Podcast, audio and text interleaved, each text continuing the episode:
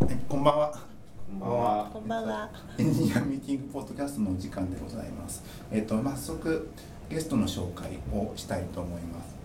読み方が難しいですよね、漢字の。あ、そうですね。えっとよく間違えられまですす。よよね。iOS エンジニアのなめきさんですね。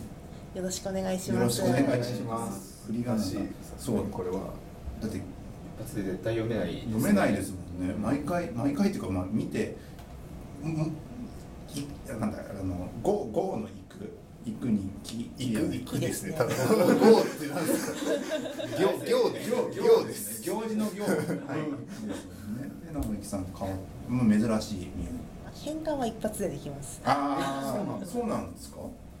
みんなで今早速やるっていう。本当だ。本当だ。いけない。SKK はいけない。 SKK なんか使ってっからですよ。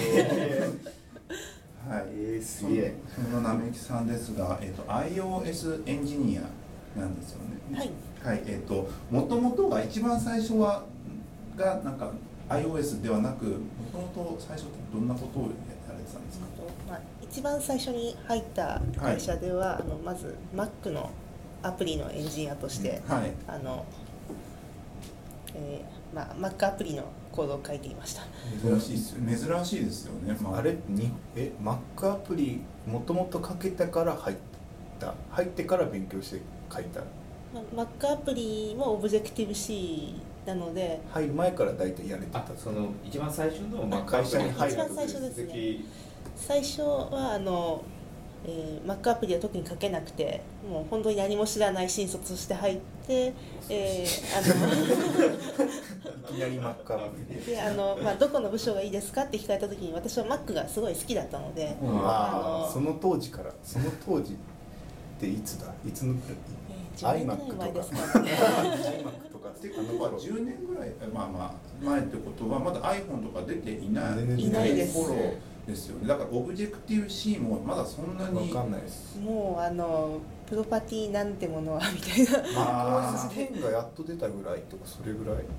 と、そうですね10.2とかですよね。タイガーとかあの辺よそうです。ねタイガーを読むんです。 10.3ああれ四四なんだっけ。あれなんだっけ一番最初ララプソディとかあの辺ですよいねや。それはそこまではいかない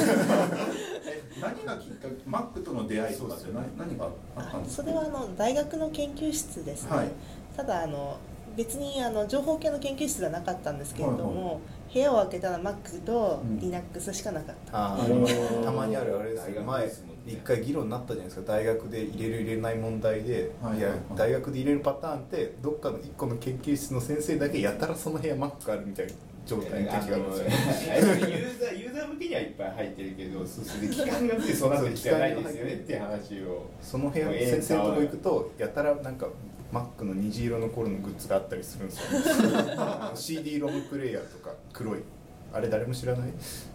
マックのこういう CD ロムプレイヤーがあってそれわかんないな普通のオーディオの CD とのプレイヤーとして再生もできるんですよはいはいではいそれの外付け CD ロムとかがたまにある変な先生がいるんですよ でこれを先生の趣味。そうそう昔高かったんだよっていう先生がたまにいるんですよね高かったんだよはよく聞きますで。先生まあ先生先生の趣味なのか Mac と Linux まあはし趣趣味に近いような気もします けど結構こだわりのある先生だったので、はいはいはい、でまあそこでずっと Mac 使っててまあ慣れ慣れ親しんだみたいな感じなんですかそうですねあの、まあ、今は Windows も画面綺麗ですけど、はい当時 Windows と Mac 並べると、はいあの Mac の方が格段に画面が綺麗で、はいあの使いやすくて XP とかの時代ですね。そうですね OS10 始まってサファリでインターネットした時、はいすげえ綺麗って思いませんでしたあフォントが全然違うからフォントアがンチエリアンチエリがアかかってスるがから、うんそうですねあの感動たらなかったですよね最初に買い替えあの初めて MacBook 多分 MacBook 白いやつはいはい買って確かに一番最初 G めっちゃ綺麗ですよねっていう Windows と全然違うサファ リっていうか Mac の上の全部ですよね。あのそうそう OS10 になってる OS10 9は別に汚かったからね一緒だからアンチエリなかったから汚い汚いっていうのがあだからアンチエリアスが聞いてなかっただそけうでそすようね。単純に Windows と一緒だったんだけどその頃ってだから綺麗さとか別にそんなあんま分かんなくてしかもよく止まるしなんか CPU スペック全然上がらないしいいことなかったんですよね、昔って OS10 からもなった瞬間にこんなにインターネットって綺麗なのっていう感動ってえでもそれでまあそれでまあ Mac が好き、まあ、好きだからっていうのもあって、まあ、会社入ってその Mac のところの部署に移移動というか、まあ、配属そうですね希望を出してなりましたでそこで初めてオブジェクティブ C に触るって感じだったんですかそうなんですよそれまではプログラムはえっとあまりやっていなかったんですよね なかったのにいきなりオブジェクト C あすのごいでもあ飛の躍がそこそ変態的こ好きだったので、はいあのその趣味程度に、うんあの日曜プログラマーではないですけどそれよりもそれ以下かもしれない本当に趣味程度に何か書いて動かして遊ぶっていうことを繰り返してたんですけれど C でも C で書いてたってことですね C アップルスクリプトじゃなくてみたい C となぜかベーシックなあでもなんだっけビジュアルベーシックじゃなくてなんだっけ緑色のベーシックなかったですか Mac で緑色なのんベだっけーシックビジュアルベーシックなんだっけベーシックのなんかはいアプリがあるんですよ Mac のなんだっけ、へーなんとかベーシックまあ、そこら辺とかそうそうそうそうやっててなんだえーとその当時はい今だいぶなんかまあ iOS なんかまああれはなんていうの課金のあのプログラムは、まあ、まあ年間いくら払ってみたいなのがはいはい整備されてるじゃないですか、そうですね当時ってどういうな感じだったんですかあ当時もあの当時もあのデベロッパープログラムははいはいあったんですけれども、はいそのお値段が確か3種類ぐらいはいありましてはいえっ、とまあえっ、と真ん中辺のやつに会社がかい入ってましたね、はいはいはいであのそのお値段が今と比べると段違いに高くてうん20万円ぐらいなんです、えー、あもう企業向け個人がやるものではないって感じだったんですかそうですねストアもないし、うんあうんのサポートを本当に受けるためのもので、うんうんうんそうですよね大体だってあの Mac パワーとかについてくる CD ロムに入ってるってイメージですよねで課金して、うんうんメールで課金してそのシリアルキーが送られてきてアクティベートするみたいな感覚でする昔のアプリえっっとあそうですねあのアプリのインストールてのアプリ話のイでンすスねトールとかですよそうですそんな感じですね懐かしのえでもそれで入ってどうどうやって今だったら本とかネットとかまあいろんなところにドキュメントがあるからそうっ行けたのに 行きましたけどその当時ってどうやってそのマイナーな言語まあ Google さえ怪しいですよギリギリあるかないかぐらいですよねそうな んですよあの iOS が出て iPhone が出て一番嬉しかったのは、はい一気にオブジェクティブ C のブログ記事がみたいな本もいっぱい出るぞやったぞそうそうそうそうですよね一体これは何だろうみたいなはいはいはいはいですよねだから当時は当時はあの本は、えー、と荻原先生のはいずっと荻あの荻本と原さんそれから木下先生のはい明るい色の本と暗い色の本ですね紹介なんかオブジェクティブ C そうそうそうが荻原さん荻原さんかなかな明るい方がちょっと思い浮かばない木下さんの木下さんのやつあポッ木ペ下さんのはなんかあのハッピーあそうだハッハッピーなんとかこうなんとかなんとかキングみた いなハッピーハッキングハッピハッピーーママッッキントッシュプログラミングみたいななんかそういうデベロッピングなんかそういうノリハッのピーハッゾカーゾーンがあったわけですねあったわけですでまあそれをそこを頼りにしながらなまあ覚えていくみたいな感じになってる特殊デベロッピングタイムそうですそうそうそれです結構長い名前でしたね黒いな黒あい本当だ黒いちなみにそれあの版が違うと色が全然違うんですそうよなんですよへー第2版は黒いえっとなんか当当結構オブジェクティブ C って時期によって機能が違うイメージがあるんですけど当そうですね当時となんだ当時とかとその iPhone が出た時に比べてなんかち機能って違ったりしてたんですかあのオブジェクティブ C2.0 ほいほいと呼ばれ誰るも知らないっすよねそうかももししれれなないい知ってなんだよって話ですね それがネクストステップが1いやそうでもないのかえっ、とそうですね今 ARC はいはいでありますけれど、あのそれがなかったので、はいはい全部リテインとリリースを書いていはいました、あれでもあれが1なのかでも僕入ったあの iOS やってた頃ははいリテインとかそうそうリリ僕らもースやら書いてたんですあよーじゃあそれは結構そこら辺はなるほどえーとリファレンスあとはカウントってまあ言こういうことなんだって思いました、うん思いましたねそれだからガベージコレクトってこうやって動いてるんだってなんかなんとなく分かった気になったじゃないですか リファレンスカウントを俺らがガベージコレクトするんだってことじゃないですかあれってその頃この開発環境は X コードになるんですか X コードでしたあねその頃からあってでそれその時はつ使いやすかったっていうかまあそれなりにできた感じだったんですかあその当時から X コードはまああのだんだんかゆいところに手が届くようになっていってどんどはいん使いやすくなっていってますけど、ほうほうほうそあのそれなりの完成度だったと思います、へーまあそうそうですね確かにそうだったでも Mac のアプリをこう開発してて今 iOS のエンジニアじゃないですか、なんか違いってあるんですかいや違う制限がむしろ多くなるだけですよねえっ、とそうメモでリのす制ね限だったりとかどのタイミングで移ったかにもよると思うんですけど一番最初 Mac アプリの時はどういうものを作ってたんですか一番最初に作ってたのはあの結構、まあ、前の会社はテレビのはいチューナーを作っていたのでそのあのテレビを見るためのはいアプリを作っていたチ感じェでルすね、チューナーほうほうですよねほうそれからあとはあのカメラあのビデオカメラとか、はあのそういったものにバンドルース Mac 向けのアプリとかも作っていましたカメラバンドルっていうことは撮影したのをなんか吸い出すみたいなそうですね吸い出しあてーはいはいありま編したね集をしたりそういうとのかそういうあったあったいっぱいでそこ,、まあ、そこら辺作ってましたでどどのタイミングぐらいから iOS 開発に携わるようになったんですかえー、ととりあえず iPhone が発表されて、はいあなんか面白いの出たねっておういうことであの開発できないのかなってなまはずいなりますよね、そうですよね最初はできなかったわけですけできなどちょっと分解してみようよとかそうえいえう 2G のやつを分解したんですかあの初代初代初の代や初代のフェリーですつそねこまだまだ日本で発売してない頃買いに行ったってことですよねあなんかあのそのあたりはすごくあの iPhone を愛されている方があの入手されたのをそうそうあでもそこ分解してるんですよあいうえに分解で分解しておおってなってて分解してもプログラミングが分かんないです よなんか私はさっぱりだったんですけれども、はい一緒にいた方があのすごい人たちではいあのこの CPU だとどうのこうのとかそういうレベルなんですかねなんかあの冒頭でここにこれを流すといいらしいよとかそう完いう全にリバースエンジニアにアッセンブラの話っすよねもうここ、なんか流すとこっちアップするみたいなそういうことをやってる人たちがいるってことかなんか最終的にこう確か動画の再生とかそういう話まで調べていたように思いますどういうこと私もさっぱりわかりませんあの GPU みたいなのがあるってことかなコーデックがオンチップであってこのコーデックのチップがあればこの動画は再生できるぞとかそういうことなんですかね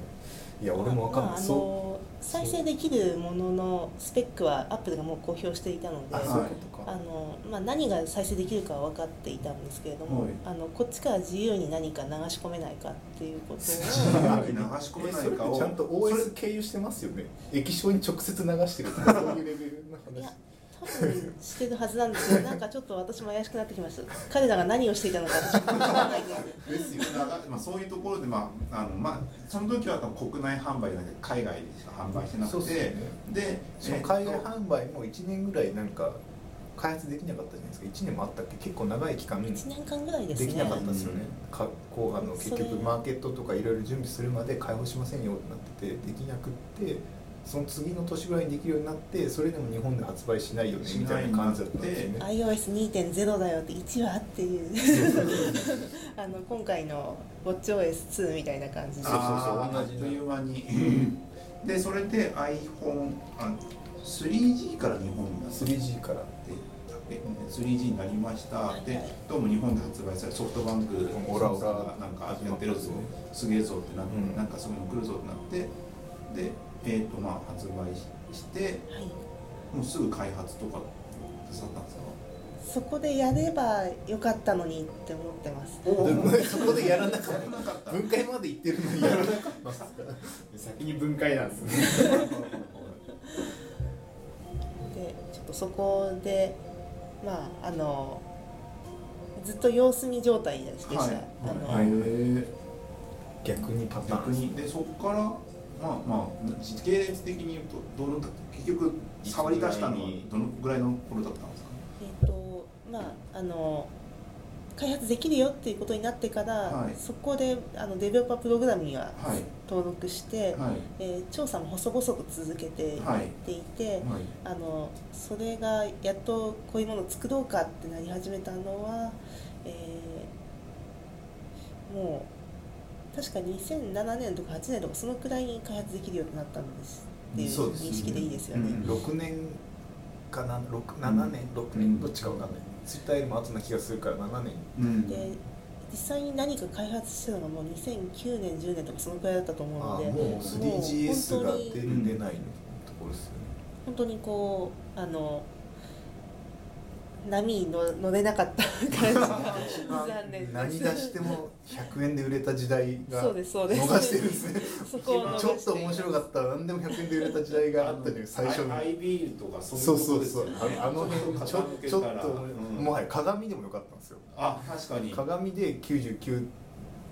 9ドル9セントかで売ってもバカバカ売れてた時代があったんですよ99セント99セント99セン99セントト99セント千円ぐらいです高いなって今思いました。リッチマンダブにもあったもんリそうッチなんだっけアイアムリアッイチアムリッチっていうアイアムリッチありましたありね。ましたからねそこで、まあ、そこから1個遅れて、まあ、入ってきて、まあ、オブジェクティブ C でもその頃って多分あれですよねもうあのどうも iPhone がすごいらしいこの乗らなきゃビッグウェブにっていうなんかなんだししお仕事そうとですねいうかけなんかまあビッグウェーブさんしか頭に出てこなくなっちゃいましたけど そうですよねあの若干そのあのなんだ田舎会会社の会社とか一般的な会社が採用で欲しがるタイミンそうグそっうそうて実際に流行るちょっと後じゃないですかそうですね。だからそのとこが出てきて、まあ、そこに乗っかったみたいな感じになるんですかねなんかうーん。うーん。そうでもなんかあんあんま乗っかった感じの話ではないんですよね。そうですねもともとアプリ専あ iOS 専任のエンジニアになろうとは思ってなかった。むしろマックが好きっていうところなんですよねそうですね。なんか iOS 専任になろうとは確かに思ってなかったんですけど、まああれが出た時に自分でもアプリ出せるし、はいあのまあこう。新卒で入った時よりはだいぶ力もついていたので、あ何か出せるんじゃないかということでてちょかっと多分そういう興味でうんずっと細々調べてた感じなるほど世間的なレベルで見たら運命の差があってだからキ普ャ通リにアが組み込みやってたやつ人が頑張ってやるみたいな、うん日本ってそうだったじゃないですか最初の、うん iOS が iOS のアプリ開発できるようになったら組み込み屋さんとかが頑張ってオブジェクト C を勉強して今までの組み込み知識を総動員して作るところなのにもはやオブジェクティブ C の知識あるからそう ですよそうですよねそうだからそこら当時の入ってたんだだから昔の人ってなんか頑張って C で書いてたじゃないですかはいはいはいあの iOS のアプリを無無理やりね無理やり処理をほとんど C で書くみたいなことしなくてもいやむしろオブジェクティブ C の方が分かるしって人ってほぼ日本いなかったんですよまあ、みんなで一斉に覚えようみたいなそう覚えようフェーズに始まったんですよまあまあ、ウェブ系の人にはなってて僕ずっとウェブ畑にいたんででかつなんか急に iPhone が日本に来ますウェブ対応してくださいみたいな感じのやつが来て「え何それ?」ってなりながらなんか新しいメタグを見て「なんだこれは?」って一気にするするみたいな感じのことをレポートなんだこれはみたいなそうそうそういうことをやってたんでそれも事前から知ってたから知ってるそうっすよね方からオブジェクティブ C とかネイティブアプリに関してはまあある程度は分かってたし X コードも、まあ、触り慣れてたしっていう感じで逆パターンなんですね完全にそうですね今のウェブ会社はウェブからアプリに行くじゃないですか逆ですよね多分あネイティブの Mac アプリからウェブ側に寄ってきてるイメージですよねどっちかっていうとそうですねなのであのこちらの採用の説明を聞いた時にネイティブって言われてあ私がやってるものはネイティブだったんだな って感覚の違い。すごいいでですすよよねね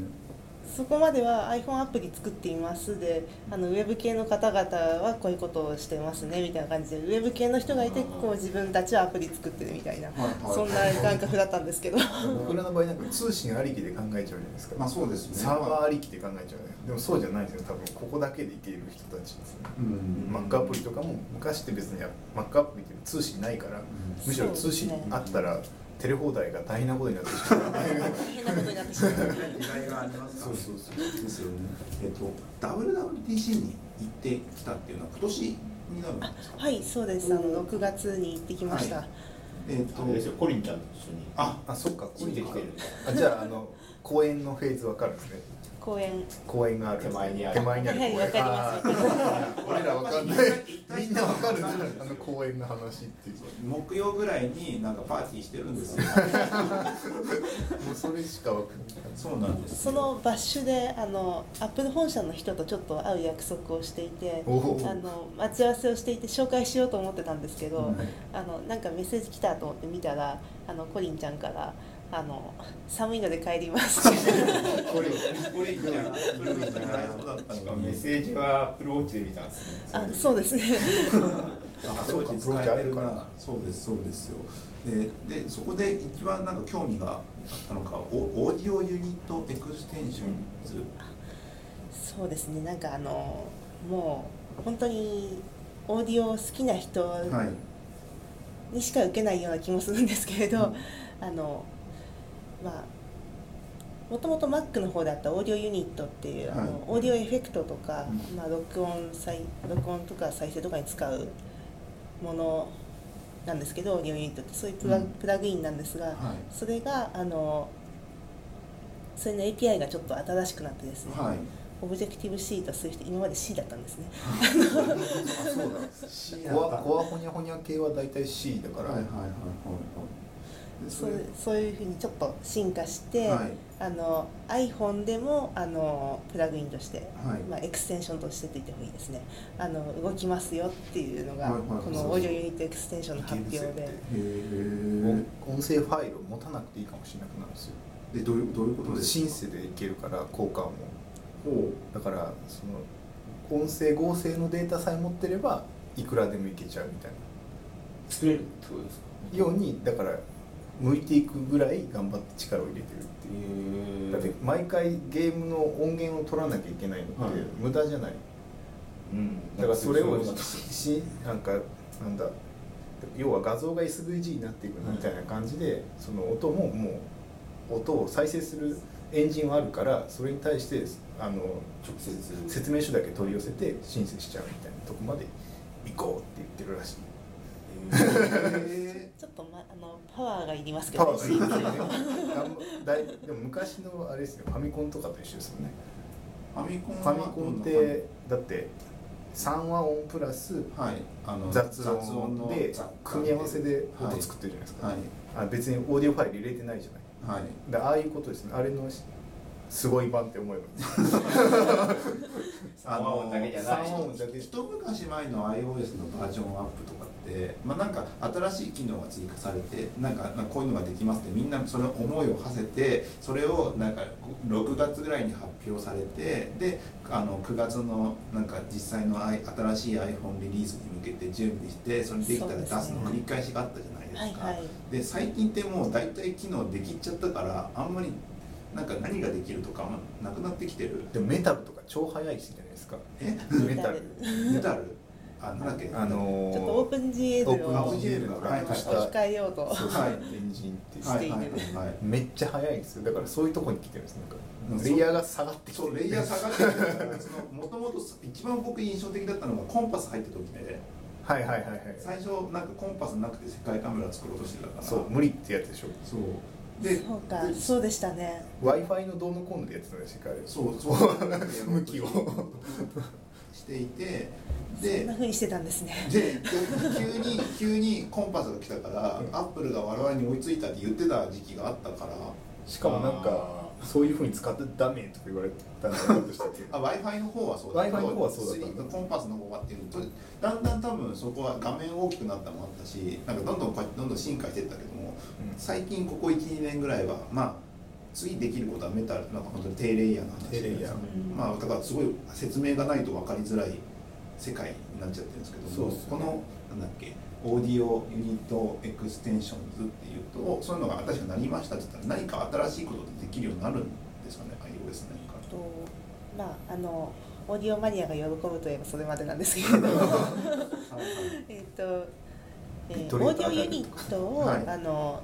含んだアプリを、まあ、ユニオーディオユニットのエフェクトのセットですよっていう形であのアプリのストアに出すことができるようになるのではいそれに対応したアプリはあのあそっかそっちに行けるってことかそうですねあの音楽を作るようなアプリですね、はいはいはいそういうアプリ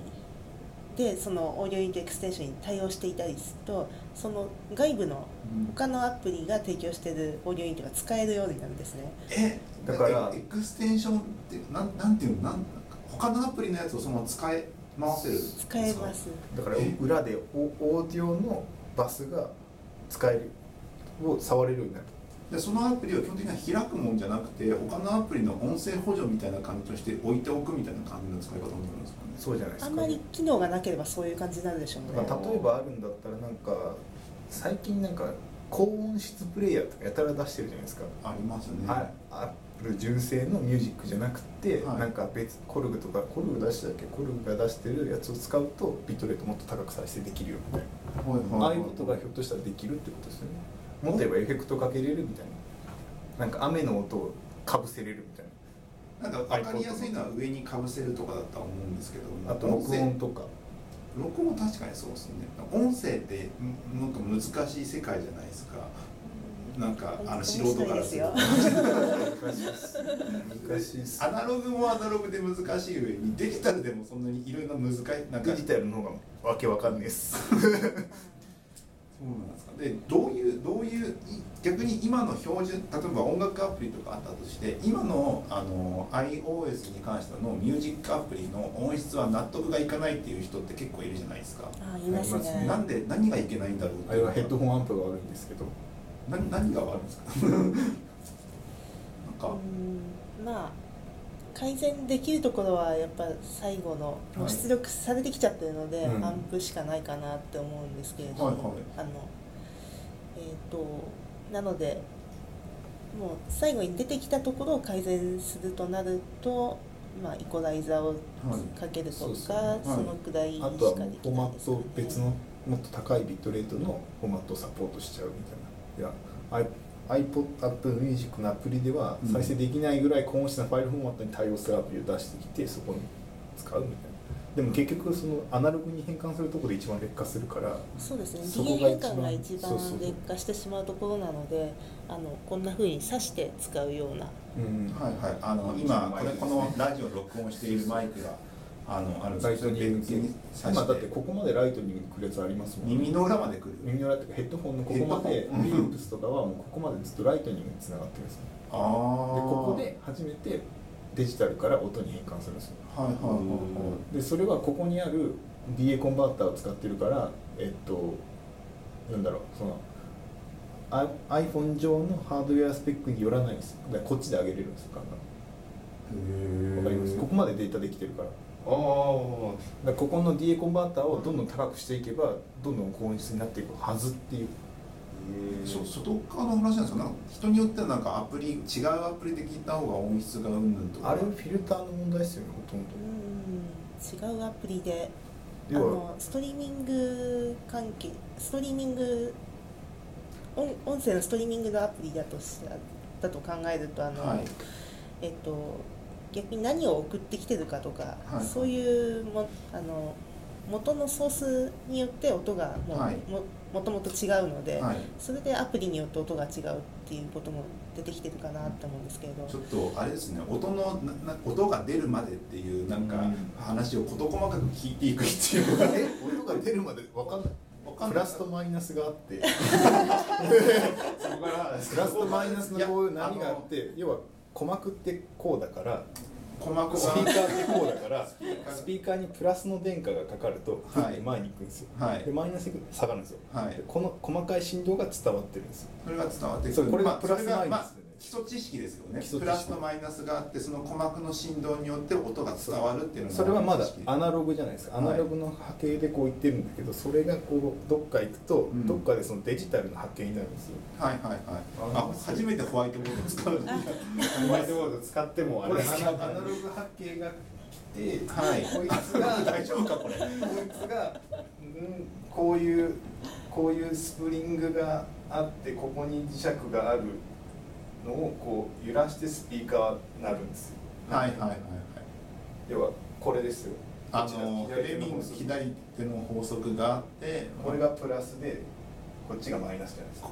まあまあこれまアナあログから来ますよこねれなんていうのさこさにこでもこれって実は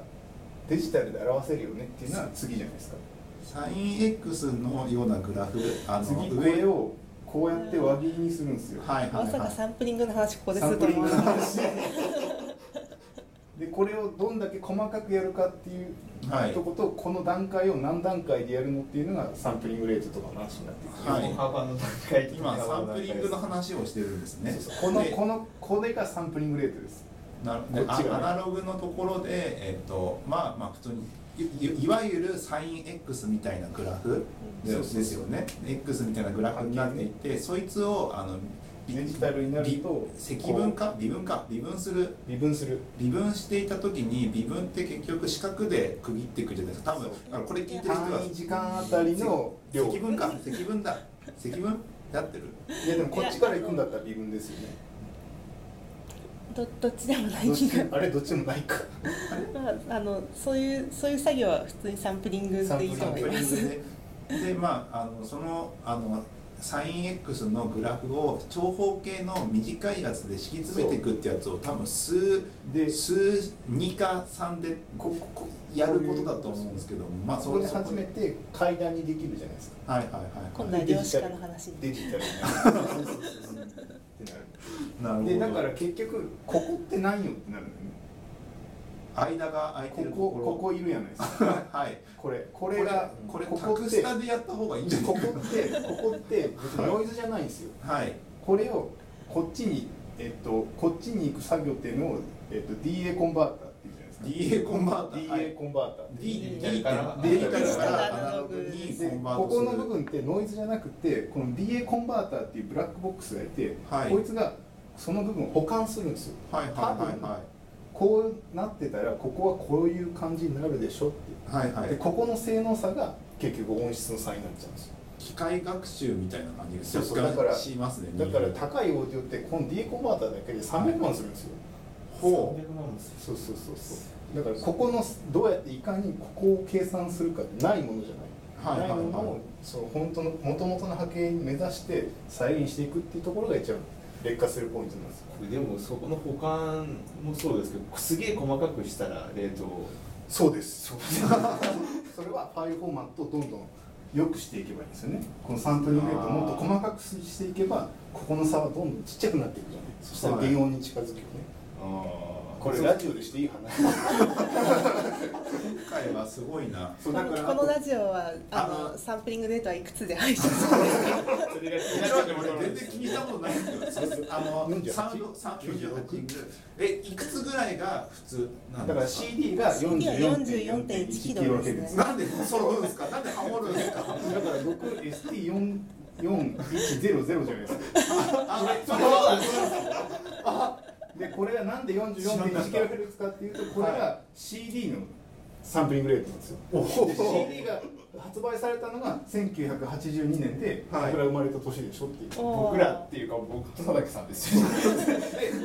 これがこうなるわけです。 44.1キロヘルツになっていてだからこの時代からもう僕らが聞いてるのはこのバーチャルの音になったんですよ。デジタルになっているとえー 44.1kHz で刻まれる音になったんですよ。僕らデジタルボーンだったで それ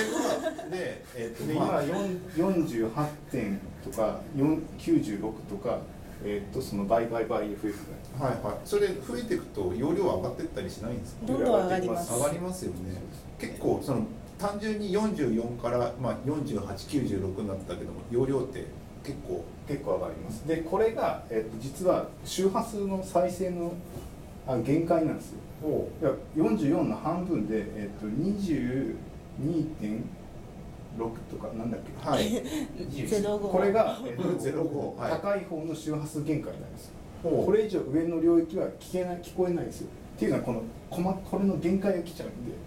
それをいくとクリッピングしちゃってこうなっちゃうんですよそれ以上高い音えっとなんて言えばいいんだこれがクリクリあここどっかがでどっかでカットされるみたいなクリップ限界がクリップ限界はいそう周波数のサンプリングレートよりも超えれなくなって切れちゃうんですそうするとこれ音がそうでも 44.1kHz がいいのは人間の過聴域が確か 22kHz ぐらいなんですよねまあ20キロと言われていま20キロぐらすいだだかからら2倍でもえ2倍2倍ならプラスマイナスだああそれプラスアルファで44ぐらいいやいや44にううこれでこの幅だから結局上方向に半分だから22しかで十分だよねお音っあてそそうちょっと違うかあれ違う違うプロがプロがはい信用してくだえどういうどういうことでしょうかあの44.1キロっていうのはあのまあこっちに4 4万4100回はい1秒間に4万4100 44,100回サンプリングをすあるっていうだからここの幅だ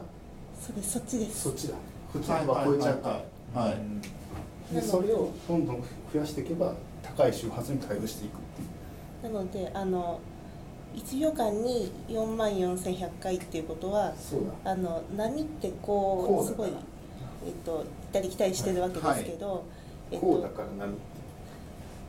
一回あの最初のデータで行って戻って行って戻ってっていうようなそういうすごい細かい波を考えると、えっと、1秒間にその4万4100の半分、えっと22.05キロはいとしてね分だけこれが入りますよね。えっ、と波の波のマイナス方向マイナス方向上上半分プラ下ス半分マイナスみたいなはい感じはいはが入いりますよね。はいでその波その波の、まあえー、と周波数っていうのが、まあ、22.05キロ、ほうほうほうほまあ、1秒間に22.05回05キロ回こう行ったり来たりするっていうはいので、あの22.05キロヘルツなんですよ。であのそれ以上のあの周波数それよりも高い周波数はどうやってもこのあの収まらないサンプリサンプリング周波数では表現できない。うへええっとここまで音の出る仕組み、まあ、仕組みなのかなとしてはそこら辺の変数が入ってくるんですそようねねだから最初にそもそも録音するときにこう区切ってるからって話です、はいはいはいはいまあ音の出し方はそれですとでえっともうなんか どこ行どくどこにどこにいやなんかなんかなんかオーディオ僕は単純にオーディオユニットエクステンションズとかを使って音を出したいという時にどういう数値があってどういう数値をインプットしたら音が出てくるのかっていうところがちょっと気になってたんですけどもなんかあのオーディオユニットってはい実はすごく、まあ、最初 C って言った通りめちゃめちゃ歴史があってですね、はいあの昔ロジックっていう、まあ、ロジックっていうあのオーディオ今の、もまあ、あります今もありますけど、はいあの別の会社が作ってたんですよ、はいはいはいアップルじゃなくて、はいあインそマうジッだクっていうところが出してたんですけどその時なんかインマジックをアップルが買収して、はいであの、まあ、ロジックあがれアップルから出るようになったんですけど、はいその時にあのオーディオユニットが紹介されましたほ 買ったんだなって感じがすごいしたんですけどああ懐かしいなうへえ味味オとかありましたもんねであのオーディオユニットのというかロジックの一番の売りはですね、あのエフェクトとかあのオーディオのマイクうん再生するところ、うんあのそういったものをグラフィカルにこうつなげてほあの、例えばマイクから取った音をこのエフェクトにかけてはいはいはいはいばあのバランスはこのくらいでここでスプリットしてこっちでまたさらにかけてみたいな、うはいそういうことをして最後にあの、えっと、再生するってはいいう、はいはいオーディオエンジンでそんな感じのことも。はいはいものを言うんですけれど、あのそれがグラフィカルにつなげて作れるような UI があったんですよ。うんうんうんでオーディオユニットっていうのはまさにそれを体現してあのそれのためのもので。ほうほうあのオーディオユニット一つ一つのユニットは本当にあの例えばミックスするとか、はあの例えばエコーをかけるとか、はいはいあとは本当に、えーそうですねノイズを除去す除去するとかそういう感じのものなんですけどそれをあのつなげてやって、うんうんうんうんえっ、と、えーまあ音をいい感じにするっていうものですね。はいはいじゃああとやなんだウェブ系で言うならヤフーパイプスみたいなそ感うじそうだからはい一緒です昔のシンセこうパチパチやるじゃないではいすか、やりますねあれと一緒のことやってて昔のシンセって一個一個が要はこれはなまず波を作りますはいはいじゃあその波をなんか倍にしますとかちっちゃくしますっていうのをこうプツプツプツプツ刺していってたんですよ、はいはいはいはいそれをあのプロプログラムというかコンピューターの中でやってしまうっていうじゃあオーディオユニットエクステンションズをに対応したアプリ大元のあさっき言ったその音を出すためのアプリっていうのはそのプリセットを作っまとめておくみたいな感じになるんですかねまあ、フィ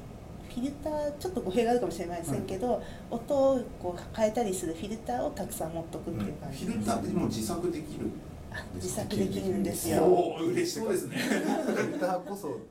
もうプログラムですからねまあそうですよねえフィルターってどういう感じでプログラミングしていく感じになるんで要はすか一番ささっきのこのサンプリングレートとかあるじゃないですか、だから一番簡単なのはかこれじゃないなフィルターオーバードライブとかたまにあるじゃないですかあーああのれは単純に一回しまさにこれで音量上げちゃうんですよデジタルでガンそしたらこう反転するんですよそうなんですか音が、えーっとオーバードライブディストーション反転はしないっていうかもしれないですけどあれ田崎さんの知識がいや反転どうどういう反転すクリップしちゃうんだけどそれを反転するようにプログラミングするんですよどっちかっていうとえいやいやなんか反応がえどういうことですかえーっとオーバードライブって言われているエフェクトあの、はいディストーションとも呼ばれていて、はいまあ、音楽用語なのでみんなフィーリングでいろんな好きに呼んでるんですけど、 はいはいはいあのどんなやつかっていうとあのギターとかをはい鳴らして、そのすごい太い音でギューンってなったりとか、はいはいはいあのエレキギターになったりしますけど、あれはまさに、まあ、ディストーションって言いますね、うんディストーションをかけた状態で、はいえっと、どんなエフェクトかというと本当に音をめちゃめちゃ大きくして、はいでこの波が滑らかになってる波をはいあのめちゃめちゃ大きくするとですねデジタルで表せる限界が来ちゃうのではいこのあの限界がここだとしたらはい上が限界でこんな感じそうのカクカクした波一になっ旦ちゃう。ピタッとなっちゃってピタッとなっちゃう上限上限屋根屋根にここにそうですそうですピタここッに達しちゃとうくっんですついちゃうとでその、そういうふうにしてやるとあのなんだか音が面白いあーっていうまあ単純になんかパラパラまあちょっパラとメーター上限決めてなんかやってみてだから普通はなんとなく0.5っていうボリュームで来てたやつを無理やり 100, 100じゃん1.2とかに上げちゃうんですよそしたらその1超えた部分が全部消えちゃうみたいな反転はしない反転は自分でプログラミングするんです反転する分1超えた分をクリップさせるみたいあなったりしますもしかしてちょっとあのこれ、はい私がこの前作ったことあるディストーションとか入ってるのでちょっと喋ってみてください大きい声であの初めてラジオでマイクで喋るっていう新しいことをしてますけどもだからちょっと佐竹さんどうぞえこれ自作アプこリれどこで実え今装今録音してるってこと録音してからってしことてますねで今録音したのでまさかラジオであんまり分こかれる割れてるのが分かりますかあ割れてますねまあディストーションって普通はこうやってあの、はい若干割れるので嫌われるんですけれども、はい楽器なんかに思いっきりかけるとはいはいはいはいおーなるほだから全部もそうそうももっと言うとそれをシシンセサイザーっていろんな音出るのってこういう、まあ、ディストーションじゃないけどこういうことをど一なんか個こ一う波波個形を波形をいじっていくんですよ。をいじって最最初初はの変化を楽しむみたいな感じなのか変化っていうか音を作るから最初サイン波からシンセサイザーするとはいはいはい最初こうじゃないですか。なはいでこれにで例えば同じサイン波を掛け合わせると2倍になるんですよね。はいはいはい周波数とか、うんでなんかこれにモジュレーション何やかんやかけたりするとなんかこういう波形が生まれたりするんですよいや不景波はいはいはいはい三角の方は初めからあってもいいかななってもいいけどまあこれの集合で頑張ってこれができるんですよね今日今日佐竹さんが全力でなんかあのあのそれちょっと違うのがあって初めての展開でちょっと面白いんですけどここから全部始まってるからはい全部はいはいサイン波で表せるはずだよってなって、はいはいなんかここいちいち作ってて超大変なんですよ、へーなんかこういうこうこういうことなんですよねあーこういうのをどんどん掛け合わせていった結果こうなっていくどういうふうにあプログラミングって基本的にまあこういうのインプットしてこういうのがアウトプットされますよっていうのは定義が決まっていく感じになるじゃないですか、はいはいだけど音楽のこれ見てるとあのなんか手探り感がすごいありそうな気がするんですけど立されてるんですよある程度そうなんですあのこれ作るのとかもう決まってるんですよ作り方って、まあ、あの風流変換が、はいそうそうそうまあそうですねでもフーリー変換理論をはしまあかなり確立されてます、たらそれを確立することによってどういう音が返ってくるかっていうのはもそううです頭ねの大中体にそれはミュージシャンがやあのやってることを真似するのが一番手っ取り早いですけど、あそれを覚えながら音声関係とかそのオーディオのプログラミングするとしたらやっていかなきゃいけないって感じになるんですかねそうですねへだからえこれに対してボリュームの方にさらに波をかけるとふにゃふにゃするんですよねああああああとかねなんかだからエフェクトのエフェクトをかけるっていうのはインプットが分かるからマイクから入れるとかまあどっかのファイあの音楽ファイルから入れるっていうのが分かるから、まあ、それのその波に対して何か編集をするなんでなんとなくイメージはついついたうんついたんですよただなんか新規で音を作るっていうこれでしょ時に申請これ者さんのね話です、難しいですはでもここまでいくとほとんど数学の話になってくるんですよいはいはい数式の話にまなあ、ってそくれるおおあ波があるってことは音を出した後って話ですもんねそういうことじゃないのかなえっと、逆に難しいのはこの数式で表せるこの波がうんどういう音と感じるかっていうのは分からないんですよえわかりますそれってあの元から音をこう作り出してプログラムで作り出してる人たちもそのあ大体こういう波形になったらこういう音だなみたいなのをな想ん像としなながくらはそ分かこにる向かっていくなんとなく分かる部分はあるんだけど、うんなんかあの最終的には分からないかも最終的には分からないぐちゃぐちゃにしちゃったらね え分かるそうですよ分かります本当に多分なんかもうあれなんですかね経験があ確かにあのこのあのエフェクトとかのコードを書いてはい人に渡して、えー結構綺麗に書いたつもりではいあのだからメンテもできるよねって思って渡したんですけど、しばらく経ってその行動を見せてもらったらもう誰にも触れないからほんのちょっとずつちょっとずつ直してこうなったよみたいな感じのコメントだけで2倍以上に出来上がっていてあすいませんでしたって思いました難しいだから前提知識があってだらもしかしたら分かりやすいかもしれそうないでけすどねもあの本当に前提知識こういう理論があってこのコードになってるんだっていうのがあの本当にそれがないとわからないので。あのプログラミング言語って人間が分かるような言葉で書くっていう、か書けるよっていうそういう建前があるじゃないですか、はいでもあのオーディオに関してはストリームストリームが流れてきてそれをこう順序よくこうやっていくんですけれども出来上がったコードって果たしてこれってプログラミング言語ってこんなものだったろうかっていう感じに最終的になっちゃうんですよね。へーあのそあのパフォーマンスとかも考えていくと、うんもう何のためにこれをやってるのかさっぱりみたいなへー感じになってしまってへー自分で書く時もあのピュア C って言って、はい C で綺麗に数学通りに書いたコードと、あのもうチューニングしまくったさっぱり読めないコードと2通り作ってたりします。なんか矮小化していかないですかやってる時の問題がなんか全体として結局音作ってるんだけどチューニングしていくフェーズになるとなんかすっごい本当に何やってるか分かんない局所的ななんだろう問題になっていくんですよなんなんて言えばいいんだろうそのなんだ全体はあるんだけどここだけ超ここはこうしとくと後々のここに効くみたいなあの全くこれラジオですか なんて言えばいいんだろうみたいなあのなんだちょっと今チチューニングの話あったんですけども、まあ、あのこういう音が、まあ、インプットからっていろんなフィルターごめんごめん、まあ、理論的に書いてできましたっていうので、まあ、アウトプットが決ま決まるじゃないですかそうですねこからどういう感じでチューニングしていくんですかアウトプットは固定そう固定ですねってもその固固定定っていうまあ目指したいものがあって、はいまあ、そこは大体この結果が綺麗だなって思ったら、うんはいその間ですね。はいあの例えば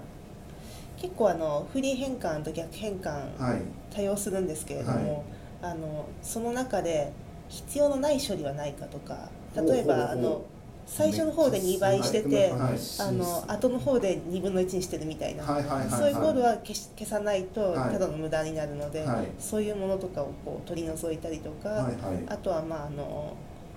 えーまあ、最近の、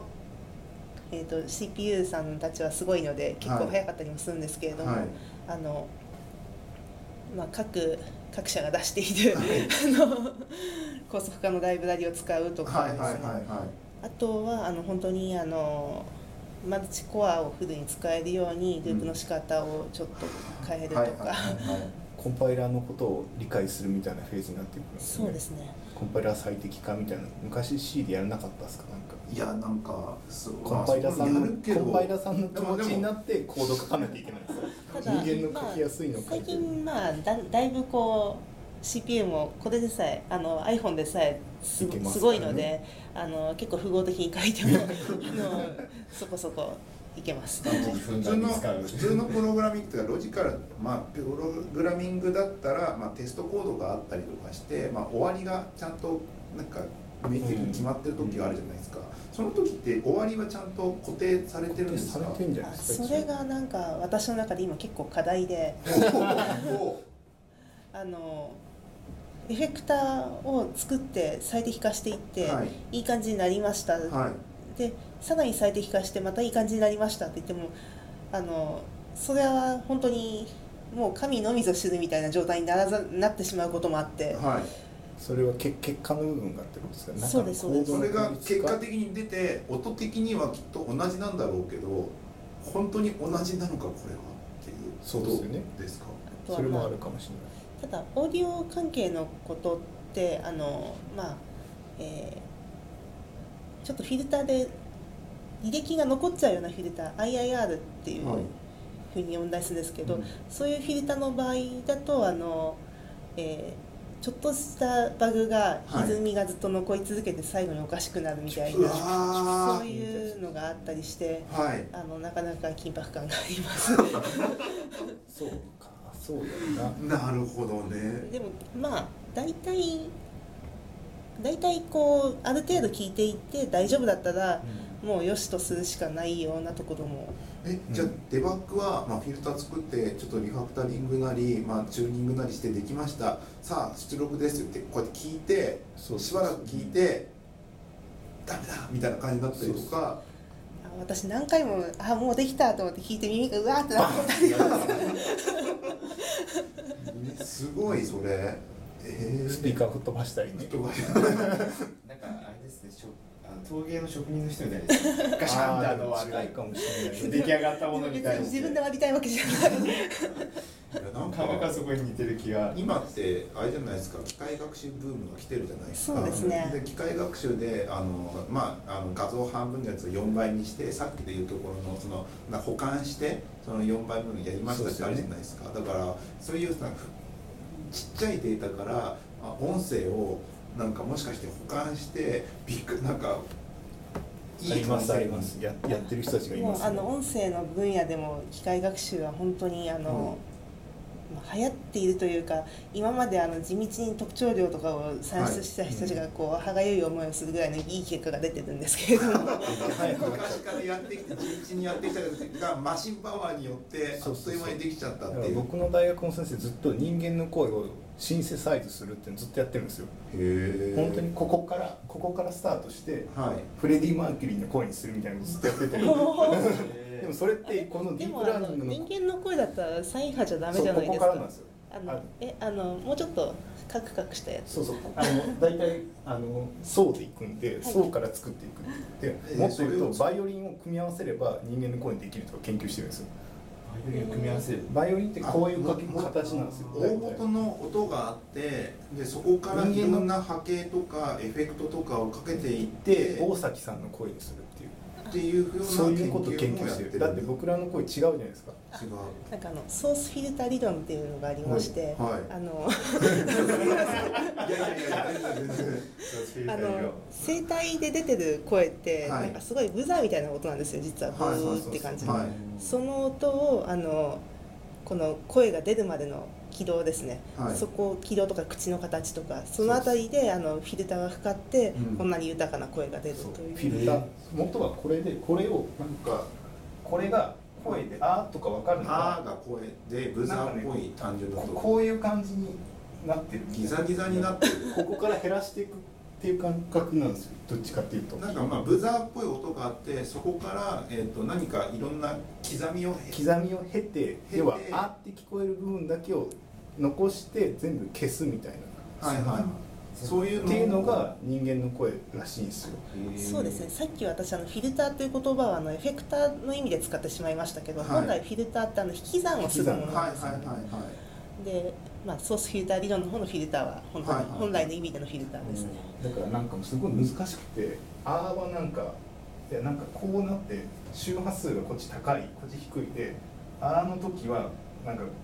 こういうやつとか言ってあの時いいわこれ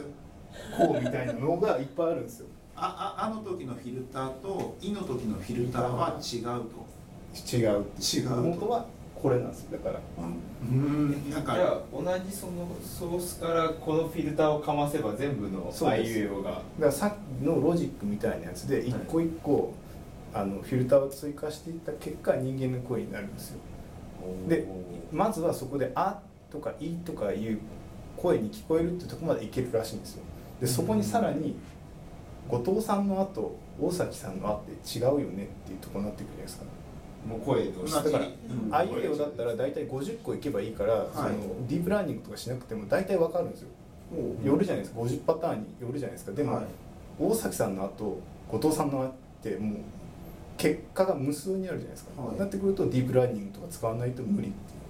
それはなんか細かいさらに細かいここら辺にいるこういう細かい音が微妙に大崎さんと後藤さんでは違うから僕らはこの声は誰々さんこの声は誰々さんってのが分かってる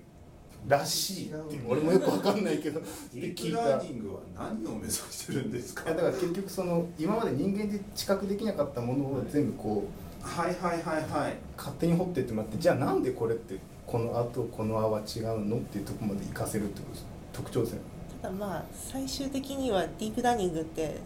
大きなブラックボックスを作ってくれるようなものなのではいその中身は知らないけど結果はいいねみたいな状態ですよねだからまあ普通にフィルターして一つの声からなんだかんだで佐竹さんの声になるとかそうそうそういのブラックボックス化があってそれの計算式とかをディープラーニングかなんかでなんか計算さっ式きがのガッてあさっったきのフィらルター一個一個のフィルターみたいな話になってくるのかもしれないです細よねかくブラックボックスなんかできるとかもできるかもしれない知らない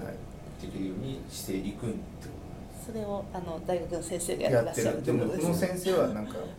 バイオリンとかギターとかでやってるんですけどで今それをやってる中でそのまあ地道な活動をしてたけど今マシンパワーが強いこのご時世でいろんなことを瞬時に試せるっていう世界がやってきてしまったからなんかそこの数億のパターンをギター弾いたりとかなんか一生懸命一つサッカーボール蹴ったりとか一つずつやってる間に Google のサーバーがいつの間にかなくやっちゃってなんかあれって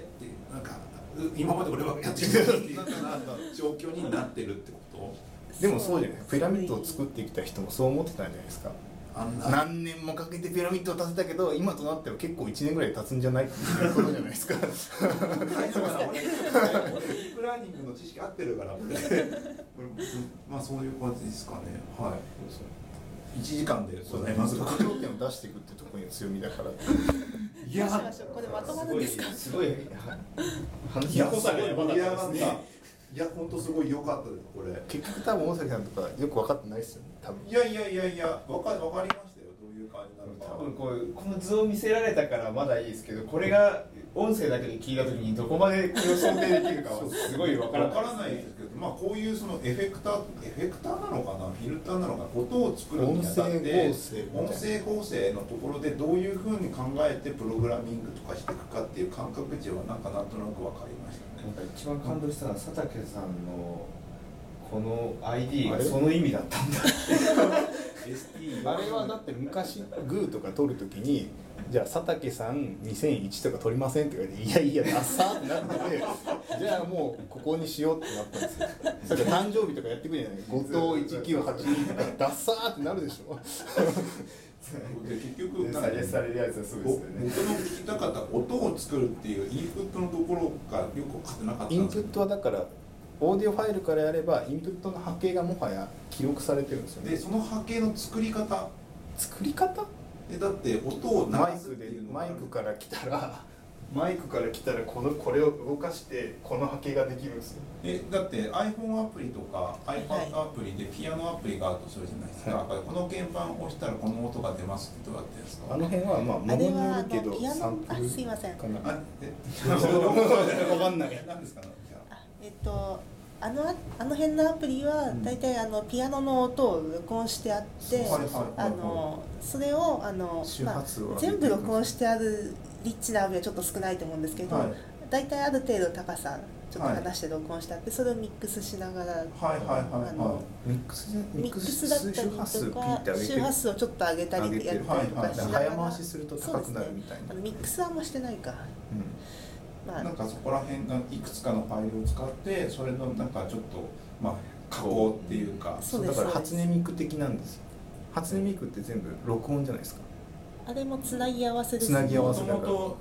いますもんね声優さん声優がいて作るっていうのが初音ミクで僕の先生がやってることは初音ミクなし元がこれなんであじゃあ元が数式なんですよあの音声って実は元がないのからゼロから比にするのは実はすごい大変結構大変うんまあ簡単な音なら例えば大崎さんの「青」を作ろうのは大変じゃないですか多分僕の「青」を作るのは簡単だけどすごいねひすごいヒップ音みたいな音を出すのはそんなそうまあブザーのな音とかだったらいけるす気ごがいす今る大大崎さんのいケブスワームを撮りたい、スペクトラム ケブストラムケプストラムってケプストラムって何ですかスペクトラムっていうのが、まあ、まずあの音声今音声あのこうやってさっきから波を書いてるのははい時間に沿ってこう波をこっ書ちいってすますけど、スペクトラムはえっと、スペクトラムはあのそれをフーリエ変換したもので、はいこっちの横軸は周波数になってるんですそうねそうはいそはうで縦軸が音のボリュームこれですあれですよね今聞いてて思ったんですけどフーリエ変換をきちんと把握してないと今までの会話全く分かんないですよね IFFT とか知らないですかえそれってあのなんかツイッターからエヴァーノートになんか リフトです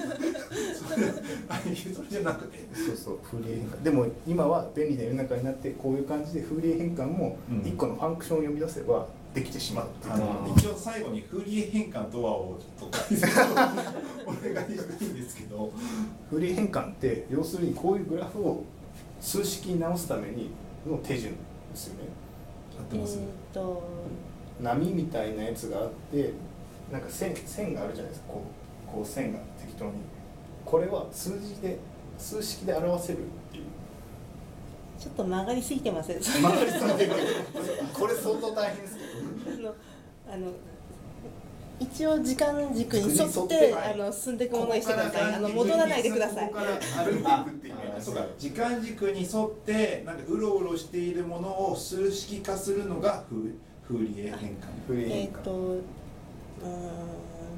うん時間軸に沿ってじゃなくて線なんですあの時間まあ、まあ、線ですけど基本的にはあの流れてるわけですよねきっとあのそれ時が間そのそうですねグルうーんでなんそれに対して周波数があるわけですよね周波数の上下上下だけがその瞬間地点時間の瞬間地点には存在してお来ました書きますはいえー、と時間軸に沿ってはいこうして波があるわけですけれども、はいえー、とこれをフーリエ変換すると,、はいえー、と周波数に沿って、えーと縦線この、えー、とこうこういった波が鳴っていたら、えーとまあ、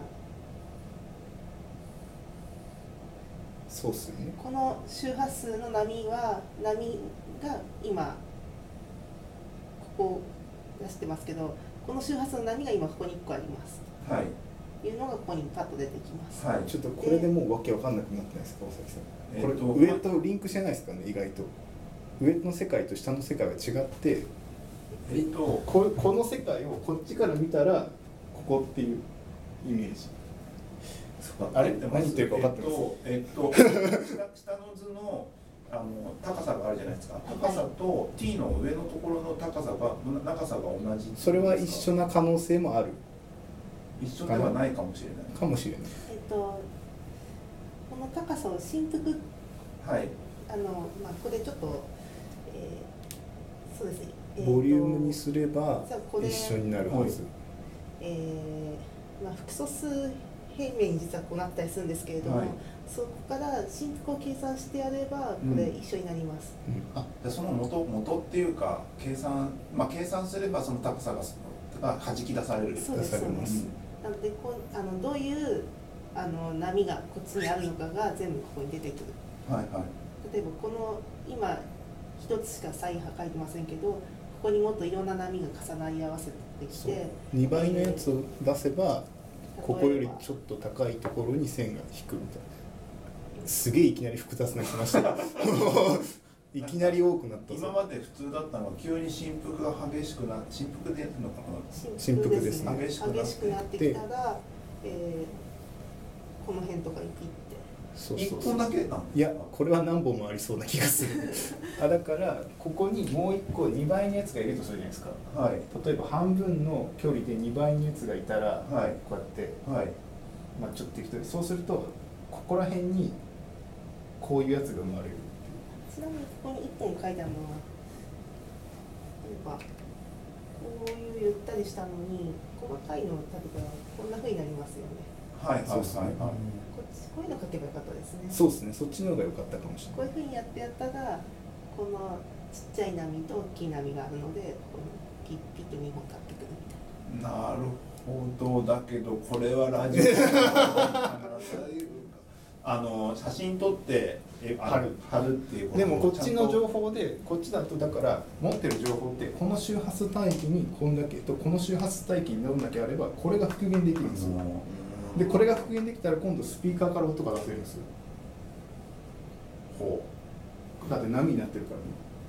らねあれですね、あのちょっとあの土日にあちゃんと僕タンブラーにまとめて そこら辺をきてなので、あのちょっと RSS リーダーから見あの聞いている方がいらしたらタンブラーの方をちょっとタンブラー .com エンジニアミーティングで出てくるので、ちょっとそこを見ていただけると家玄関につい て動できますね分かりやすいかもしれちょなっいとホのワイで。トボード書き出してしまうとなかなか分かんなくてダメですね逆に逆にプログラミングの方がフリー変換って分かりやすいですもんね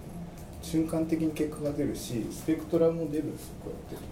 そうですねなるほどな。なんかちょ僕が習った時はここを歩けって言われましたどこなどういうこと？感覚的にはここを歩歩くことがフリー変換なんだよって言われましたそうえどうですかまあちょっとあの時間があれだったあんでれそろそろあれしようかなと思って神さんどうでどうでしたかこの感じ今日はあれですね授業でしたよねそうですね完全に今日はなんかだいぶこう話が発散してしまっている気がするんですけどどうなんですかねいやあのさらにこんななんこかんな感出てじきますよですままだ収束してた方だった気がするあの、はいこれこれあのリアルタイムでフリー変換しているものですおそう喋っおここでえあの今の声がもうそうですのままされています変換されてるなのでここでで大きな音を出せばこれがピッああて今喋ったのがここですあなるほそうどみでんちな納得の音でここでそうここで納得の音ですね納得のょっ音とがこれはタンブラーだからよく宇多田ヒカルの音声はここの周波数があるからいいですよってあれ何でしたっけあの先生日本音響研究所で したっけっまあ俺はそんな宇多田ヒカルの話だからそれていうのはなんかねここら辺に宇多田ヒカルはなんかあるんだよとか言うじゃないですかよくここまでだったらちょっと人ひじどいゃ人ないでだすけど人じゃないなよるほどね倍音が出てるはいそんな感じですがこれは何かのアプリなんですかあこれはあのそうですね便利なの入れてるんですけどこのアプリはでも紹介しておいた方がそうですねちちょょっっととああのの昔これできなかったんですよ風鈴変換できなかったんですか iPhone がいやあやれるんだけど iPhone 超大変でそれだけで CPU スペック超食いすぎて無理っていうえこれまとまるかなこれちょっと頑張ってまとめてみエイまデすックスツインがそのスペクトラムで顔描いたりしてるじゃないですかあえそもうそこの話だから逆にこっちで絵を描いたものを波形に直せるんですよとんへでもない音になりそうですそねうだからほぼノイズなんですけどこうススペクトラム表示で見ていくと、はい途中から人間の顔が出てくるんですよえええ知らないんですかいやわかんないわかんないまあちょっとそこら辺もリンクを貼ってくださいはいそんなわけで、えっと1時間長い間ありがとうございました聞いてくれた皆さんあのいいねとかしてもらえるとあのすごく嬉しいのでもしよければいいねしていただければなと思いゴますールデンウィークみたいな話なかったですねあまもっと普通の音響の話でしたねはい、ということで、えー、と今週もありがとうございましたありがありがとうございました。それではまた次回